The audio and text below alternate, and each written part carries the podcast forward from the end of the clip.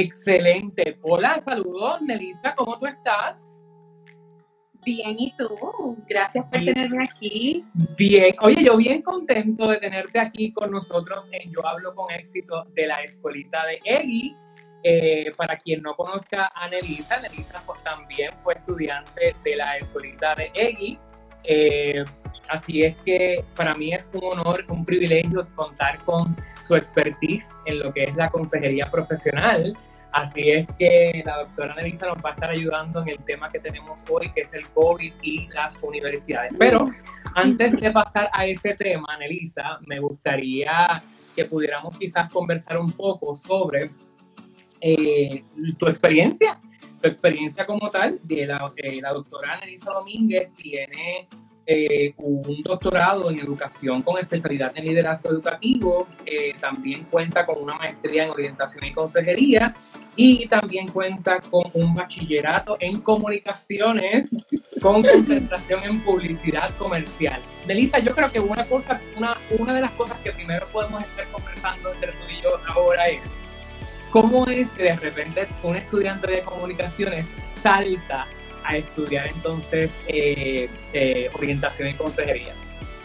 Pues realmente, y quiero saludar primero antes de comenzar, saludos a toda la comunidad de la escuelita de EGI que se va uniendo y saludos a, a los de iCounseling también. Saben que el video se va a quedar en el IGTV, así que si es de bendición para otros, cuando terminemos, por favor compartan. Como dijo EGI, mi nombre es Elisa Domínguez, soy consejera profesional y pues desde siempre yo sentí inquietud por ambas ramas, tanto por las comunicaciones como por algo, algo que tuviera que ver con ayuda, servicio, educación. Comienzo por el área de publicidad y comunicaciones, que todavía me apasiona, es algo que, que no puedo desligar completamente de mí, pero en mi práctica de comunicaciones, ya yo he contado esto, eh, tuve una anécdota que realmente marcó Cuento largo corto, eh, ya yo en mi práctica a nada de graduarme, quizás dos o tres meses antes de graduarme, con el periodista que yo voy a cubrir un remoto, yo estaba un poquito inquieta porque íbamos a cubrir eh, lo que había sido un asesinato, íbamos a cubrir eh, a la familia, a los hermanitos que quedaron, la abuelita y demás. Y yo le digo, nosotros vamos a entrar en una casa a, a preguntar y a invadir esta privacidad. Y yo estaba bien, un poquito intranquila porque cuando un periodista va a cubrir conciertos, política, otros temas más o menos, pues no pasa nada, pero aquí yo estaba inquieta y él me dice a mí, no te preocupes que con el tiempo te desensibilizas. Ya yo he contado esto porque esto me marcó realmente. Yo digo, wow, yo no me quiero desensibilizar y como quiera yo sigo viendo la profesión del periodismo como, como una profesión de ayuda y también social, ¿verdad? Porque estamos eh, están, llevados están llamados a, ayudar. Y esa misma semana ahí someto mis papeles para estudiar consejería. Y desde que yo comencé consejería me, me, me, enamoró, así que yo tengo dos pasiones, la consejería, tres, la educación, la consejería y las comunicaciones. Mira, mira, mira qué mezcla más interesante. Tengo ahí, aprovecho para decirte que tengo ahí a Liam Rodríguez de Pelota Dura de Univisión, que está viendo en este momento y dice que le ha pasado también. Eh, sí, la realidad del caso es que todos los que estudiamos comunicaciones realmente en algún momento dado nos ha tenido que, eh, nos ha tenido que, ¿verdad? Hemos tenido que cubrir alguna situación donde pues, definitivamente tenemos que adentrarnos un poco en la vida privada de, las personas y eso pues parte, ¿verdad?, de, de, nuestra profesión de comunicar y demás, pero pues en tu caso eh, particularmente pues sabemos que eso te, sacudió bastante fuerte. Eh, estás llamada, a, estás, estás llamada a lo que es la orientación, a lo que es la consejería, por eso entonces decides estudiar eh, orientación y consejería. Eh, así es que aquí llega Nelisa con un libro maravilloso que se llama Aceptado. Eh, Nelisa, cuéntame de este libro. tengo aquí mi libro, no sé, ¿verdad? Si lo puedan ver bien. Aceptado Qué lindo, sí, me encanta la portada. Gracias, Aceptado surge como un proyecto para cubrir una necesidad nuevamente, porque en mi oficina yo disfruto mucho lo que hago y hay muchas personas que pueden llegar y, tener un servicio uno a uno conmigo, pero para el que no pudiera llegar, yo digo, ¿cómo lo hago? Y entonces, como Dios pone las personas correctas en el momento correcto, pues puso un equipo de trabajo maravilloso que me dijo, lo vamos a hacer y punto. Y siempre me ha gustado escribir también. Eh, y todo mi conocimiento lo plasmé y lo pude empacar en un libro para poder ayudar a personas no tan solo de Puerto Rico, sino de, de otros lugares también que lo pudieran necesitar. Porque lamentablemente como estos procesos han cambiado tanto, eh, no, todo el, no todo el mundo tiene acceso a lo que es una planificación universitaria adecuada, donde se puedan evaluar lo que es la carrera, porque yo me voy a decidir eh, por, esa, por ese camino, cómo evaluar mis, mis habilidades, eh, qué universidad, a lo mejor X quiere ir a X universidad porque es famosa, pero no es la mejor para ti. Así que en el libro podemos ir trabajando todo lo que conlleva esa, esa tan importante. Yo tengo que decirte, Nelisa, y no porque estés aquí, pero yo le tengo mucho respeto a la profesión de la consejería eh, y la orientación definitivamente, porque sé que ustedes son una gran herramienta para precisamente muchos estudiantes que están en la incertidumbre de qué es lo que van a hacer, cuál es la mejor decisión que tomar. Porque fíjate que, Melissa, siempre nos hablan de que, ah, en, la escuela en la escuela me dieron una prueba, que es la Harrington Ochilla, ¿verdad? Las, las intereses ocupacionales, donde nos dicen, ah, me dieron esa prueba y entonces ahí salí que me gustaba mucho, este, yo qué sé, eh, trabajar con, con los carros, por ejemplo. Eh, pero no estoy estudiando eso, estoy estudiando, yo qué sé, veterinario.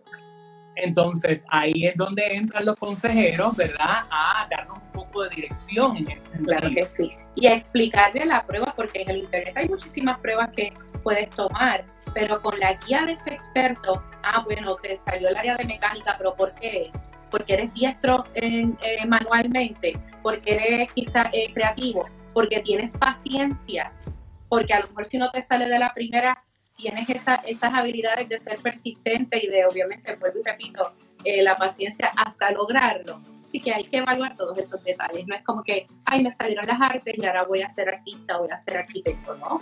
Hay otras opciones y otras alternativas. Qué bueno, y qué bueno que existen eh, personas como tú que definitivamente están para, para ayudarnos a, dirigirnos, ¿verdad? Eh, y ser más asertivo a la hora de escoger, de seleccionar una carrera para entonces no estar quizás saltando de una carrera a otra y dilatar más el proceso de quizás ese bachillerato, quizás de ese grado técnico, quizás de esa maestría. Así que gracias a, que ustedes existen es que nosotros pues no estamos dando tanto palo a ciega como coloquialmente decimos. Gracias por eso y gracias por la maravillosa eh, labor que realizas. Eh, gracias. Y eh, perdóname, quería añadir también que a personas talentosas como tú, por ejemplo, pueden combinar quizás las comunicaciones, el teatro, eh, psicología, educación, o sea, yo creo mucho en que no renuncies a tus pasiones. Si hay tres o cuatro áreas que te gustan, vamos a combinarlas. Genial, como lo hizo Nelisa, definitivamente. Oye, Nelisa, eh, antes de pasar al, tema, eh, siempre le pregunto a mis invitados y a mis invitadas, mm, siempre le pregunto si han pasado algún momento vergonzoso eh, eh, presentándose delante de un público. Sí, Te, puedo hablar de varios. Quizás te puedo hablar del, del primer recuerdo que tengo cuando realmente choqué contra la realidad. Yo sabía que tenía una debilidad, pero que yo chocara de esta manera y dijera, wow, aquí yo tengo un área de oportunidad bien grande. Fue dando una presentación de maestría ya así que yo era un adulto, tendría veintipico de años. Y los nervios eran tan y tan y tan y tan grandes que me, me temblaba la quijada, las manos, sudaba todo. Y la profesora fue tan, tan empática y tan lo supo llevar tan adecuadamente y dijo, vamos a tomar un receso para que al regreso Nelisa pueda comenzar a dar su, su presentación otra vez. Y me acuerdo y todavía me estremezco porque fue súper vergonzoso. Eh, a lo mejor al yo estar tan jovencita, hacer una maestría y ver que mis compañeras tenían mucha experiencia en educación, en psicología, en consejería y yo no, quizás eso pues no, yo no, yo no estaba preparada para hablar en público de esa manera porque no lo, no lo había hecho. Así que siempre recuerdo esa vez como que, wow, esto no me puede volver a pasar. ¿qué sucede? Que seguía siendo una debilidad en mi vida y para lo que yo quería hacer, yo necesitaba hablar en público. Olvídense ya del periodismo y de las comunicaciones. Si yo voy a ser maestra, si yo voy a ser consejera, yo me tengo que parar frente a un público. Y no falta un día que yo dije, ok, esto no va a poder más que yo. Y realmente, si me preguntaran, la clave es prepararte. El que tenga miedo de hablar en público, tengo uno de mis mejores amigos que siempre se conecta. Y él me dice, Nelisa, yo no sé si yo pueda terminar de estudiar porque cuando me mandan a hacer un trabajo en, frente a la gente, ¿verdad? Un reporte oral, no lo puedo manejar. Y de la única manera que yo lo he, podido, lo he podido manejar es, uno, practicando mi material. O sea, nadie se va a saber de lo que yo estoy hablando más que, o sea, el público no va a saber más que yo de lo que yo voy a presentar. Así que aquí la preparación es clave. Cuando dicen, ay, hiciste un papelón, hiciste un papelón porque no te preparaste. Así que fuerza de voluntad, creer en mí, y realmente eh, practicar y practicar y practicar. Otro detalle ya grande, y yo sí, ya yo había terminado, ya yo había terminado de estudiar el doctorado. Yo fui a dar una conferencia y yo decía, esto no se va a llenar, este tema a la gente no le va a interesar. Y fue tanta y tanta gente que dejaban la puerta abierta y seguían entrando sillas. Y eso me descontroló un poco. Y yo estaba tan nerviosa que se notaba y la gente no tuvo misericordia en las evaluaciones. Cuando yo tuve esas evaluaciones en mi mano, yo decía, esto jamás en la vida me va a volver a pasar. O sea, la gente no fue mala, la gente fue real. Yo, puedo aceptar que, sí, que fallé y después podríamos... Así que esa, esa vergüenza y ese, ese momento traumático pues me ha llevado a prepararme a tal punto que hace unos años la directora de, la directora de consejería del Departamento de Educación me llamó un día y me dijo, estas fueron sus palabras. Si Gloria está por ahí, esas fueron sus palabras. Nelly, ¿tú le puedes hablar a unos papás en mayo?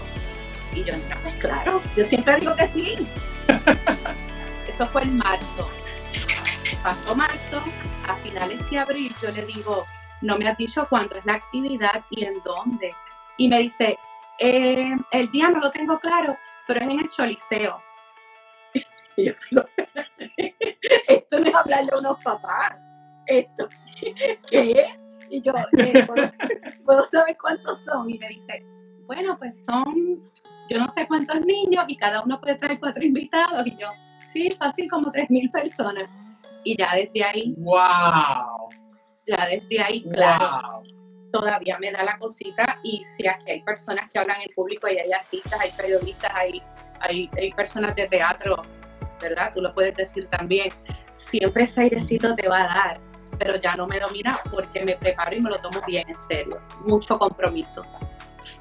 ¿Y qué hacías para manejar esa ansiedad que quizás te daba cuando, cuando te estabas presentando frente a un público, Elisa? Yo no te podría decir. ¿Qué no, no en ese momento ninguna porque no las tenía. Ahora sé cuáles puedo utilizar. puedo practicar previamente, puedo trabajar mi respiración, mi postura, puedo estar frente a un espejo, puedo trabajar con eh, lengua mandí. Ahora yo tengo todos esos detalles gracias a la escuelita de y En aquel momento, sálvese quien pueda. No los tenía. Wow, mira, eh, para, para esas personas, por ejemplo, hay una persona que me ha comentado que, que siempre ve te ve cuando estás live y demás, y es un buen amigo tuyo. Eh, yo lo que siempre le digo a mis estudiantes eh, en, el, en, el, curso de edición, de online, y eso te lo, te lo dije a ti, es que parte de las técnicas para hablar en público es tener seguridad. ¿Y cómo ganamos seguridad? Pues obviamente, ¿verdad? En ese sentido, pues cuando nosotros ganamos seguridad, cuando estamos claros de que nosotros podemos cometer un error como cualquier ser humano. Esa es la clave verdaderamente para nosotros poder tener éxito en una presentación. Después que tú tengas eso claro, te van a venir nervios, claro, pero no a tal punto de que te pueda paralizar de no tener que hacer eh, la presentación que vayas a tener. Así que, bien importante, si, la gente me pregunta, ahí, pero ¿cómo es que tú proyectas esa seguridad frente a la cámara cuando estás hablando, tienes esa fluidez al hablar? Claro, ¿sabes por qué? Porque yo reconozco que soy un humano y que yo me puedo equivocar, porque yo tengo licencia para equivocarme. Claro que son menos las veces, ¿verdad? Pero sí, definitivamente es eso. Así que le puedes dar ese buen consejo a, este amigo. Bueno, y, como, bien, perdóname, como bien has dicho, sí, sí me puedo seguir equivocando. La diferencia es que antes eh, me daba mucha vergüenza y me paniqueaba. Ahora pues me pasó y me, y me río y, y pues que las personas sepan que somos humanos y que también nos vamos a equivocar. Correcto, correcto. Eh, sí, no, definitivamente. Hay que tener bien presente eso. Somos humanos y tenemos licencia para equivocarnos, claro. Eh, cuando tú te preparas, pues son menos las veces que, ¿verdad? Esas, esas dificultades presentándote frente a un público. Pero, Melissa, vamos a pasar directamente al tema que muchas personas quizás puedan estar esperando y es el de eh, hay muchos padres que se están preguntando, mi hijo ya se graduó de la escuela superior, ¿qué hago ahora? No sé, o sea, quiero matricularlo, la universidad me está enviando para que mi hijo se matricule, pero no me atrevo a dar el paso porque tengo miedo que mi hijo se vaya a contagiar, ¿verdad? Con el, COVID-19. Es como las universidades, de alguna manera u otra, se están preparando para quizás el, el semestre académico eh, en, el que viene ahora para agosto. El que viene ahora, el que viene ahora, correcto. Pues hay, hay tres escenarios y aún están en, en, evaluación de cuáles pueden ser las alternativas, tanto en Puerto Rico como en las universidades de Estados Unidos.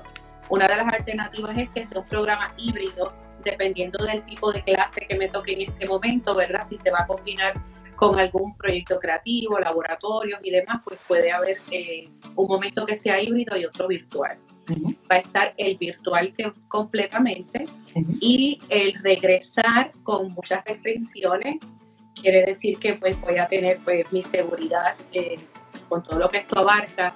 Y salones eh, estudiantes menos estudiantes por salón. Así que están buscando la estrategia o la alternativa de subir el número de secciones de manera que no hayan 30 o 35 estudiantes en un salón y tratar, dependiendo del tamaño, de tener unos grupos un poquito más pequeños durante, durante esa sección. Han contemplado también comenzar un poquitito más temprano para que el semestre sea un poco más corto y ya en noviembre, las vacaciones en el receso de Thanksgiving, culminar y no regresas. Así que es bien individual eh, lo que va a hacer cada universidad, que yo les digo siempre, manténganse en comunicación directa. Este, yo escuché, una mamá me dijo, el hermano de fulano, yo vi en WhatsApp, yo vi en las redes. No, usted tiene que llamar directamente. Yo soy de tal programa y me tocó entrar en este momento. ¿Cuáles son las opciones? Todavía no tenemos una decisión. Perfecto. Lamentablemente, aunque de ansiedad, es momento de esperar porque esta situación puede cambiar de un día para otro. Sabemos que a veces tenemos planes para esta semana, llega una conferencia de prensa o X noticia o, vemos alguna estadística y todo cambió. Y, la incertidumbre, yo sé que pues eh, es fuerte, pero en este momento sí me consta que las universidades están buscando alternativas que sean eh, adecuadas para todos nosotros, pero así ya eh, definitivamente realmente no hay nada. Wow, o sea que a modo de resumen, lo ideal es que usted no se deje llevar por rumores, no se entere por WhatsApp, sino que llame directamente a las universidades y valide sin efecto cuál es el protocolo que ellos van a seguir durante el próximo semestre y la Sí, y entonces la otra alternativa que nos ofrece es simplemente esperar entonces que me imagino que salga algún comunicado de prensa con relación a la universidad donde usted esté interesado en, ingresar. Sí, no, definitivamente. Oye, eh, antes de despedirnos, eh, eh, Melissa, cuéntame eh, si, si, hay algún estudiante, algún padre que está interesado quizás en poder recibir más información sobre este, este tipo de proceso. ¿Cómo puede comunicarse contigo? O sea, puede ser virtualmente. O sea, cuéntame un poco más de eso. porque creo que tienes un proyecto relacionado a eso, ¿correcto? Estamos, sí, estamos trabajando las citas de manera virtual por el momento. Ya según pues, vayamos eh, recibiendo instrucciones, yo pienso regresar a la oficina, pero por el momento las citas son de forma virtual y ahí estamos trabajando absolutamente todo, asistencia económica, evaluación de lo mismo que acabas de decir, cómo hago mi matrícula, qué alternativas tengo, si ya está abierta. Y hay papás que me han llamado y me han dicho, no puedo hacer la matrícula. No, porque están trabajando con la matrícula de verano y todavía para agosto hay tiempo, ¿ves? Y, a modo de traer un poquito de calma, pues eso es realmente lo que están trabajando a esta fecha, al día de hoy. Ya próximamente, en el próximo mes, entonces se va a trabajar para, para la matrícula de agosto. Así que de forma virtual usted puede sacar una cita. Mi teléfono es el 787-222-3929 o a través de aquí de, Instagram, en, la página de counseling en Instagram. También podemos ir coordinando alguna cita y tenemos el campamento de verano virtual donde el estudiante va a poder ir trabajando todo lo que es esa planificación, las solicitudes, eh, todo. Así que, pues han sido tiempos o sea que hay un campamento de verano y todo. Sí, yo hago un campamento de verano desde el 2015 y siempre es eh, obviamente eh, de forma presencial. La pasamos súper bien porque hay nenes que dicen, ay mami, no me lleves para allá o yo no quiero ir. Y yo déjamelo dos días. No. y, y la pasan bien. Oye, y no es porque te tenga aquí, pero con Nelisa se pasa muy bien. Ustedes ven esa sonrisa que, y la, que Nelisa tiene en este momento. Nelisa, esa es su personalidad. Nelisa es así de chula. O sea, y lo digo con mucho respeto. La verdad es que sí, la verdad es que sí. Así que, bueno, Nerissa, no tengo tiempo para más. Gracias mil por este tiempo valioso que me han dedicado. Eh, ojalá hay muchos padres, yo sé que hay muchos padres que tienen dudas con relación a lo del COVID y las universidades, eh, el proceso de admisión y demás. Yo sé que hay muchos padres que tienen mucha ansiedad con relación a eso, pero para eso existe iCounseling que definitivamente los puede ayudar con esto. Así que gracias, Melissa. Muchas bendiciones, que estés bien eh, y eventualmente me gustaría eh, tener alguna otra, otra entrevista con relación a este proceso que sabemos que eh, hay muchísima tela de dónde cortar. Lo podemos tener cuando tú lo necesites, cuando tú quieras y yo también espero que muchas, muchas personas, si no todas, tengan la oportunidad de ser parte de la escuelita de EGI, porque esto es un antes y un después. Usted no piense, ah, yo sé español, yo hablo bien.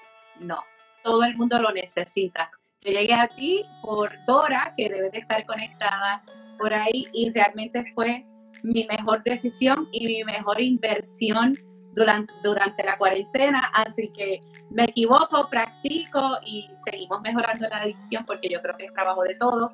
Así que gracias por tu proyecto que me encanta.